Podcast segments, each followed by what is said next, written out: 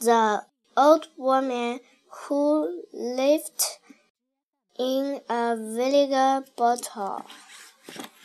Once upon a time, a good fairy saw a vinegar bottle. It had a door, some windows, and a chimney.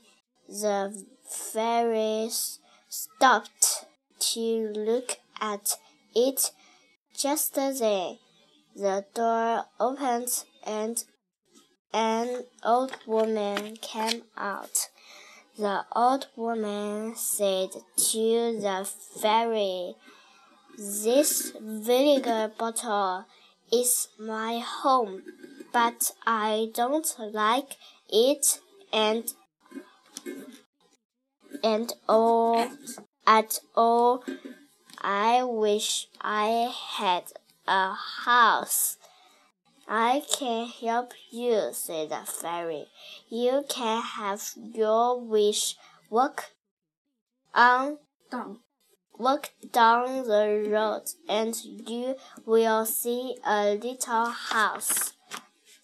So the old woman walked on, walked down the road. There, she saw the little house. She opened the door and went in. The then the fairy flew to the house. Old woman, she called, called. I give you your wish now. What must you say to me? the old woman came out, but she did not look happy.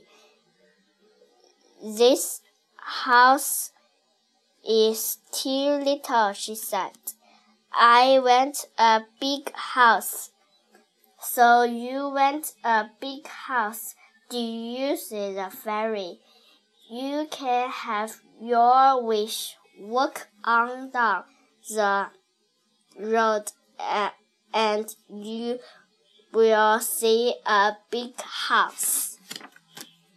So the old woman walked on down the road and she saw the big house. She opened the door and went in.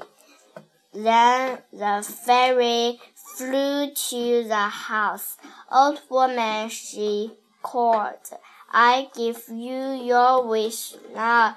What must you say to me?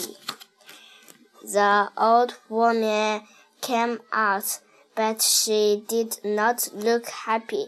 I don't want a house. Now, she said, I want a castle.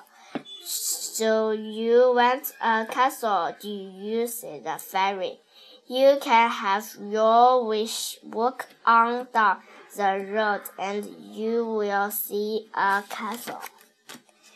The old woman walked on down the road and saw the castle. Now I am happy, she said. This is what I want want it? Good, said the fairy. Now, what must you say, the, say to me? But the old woman could would no not the it say it. Then the fairy was very cross. I give you a little house then I give you a big house. Then I give you a castle. But you have no say thank you. So the fairy made the old woman go home to her vinegar bottle.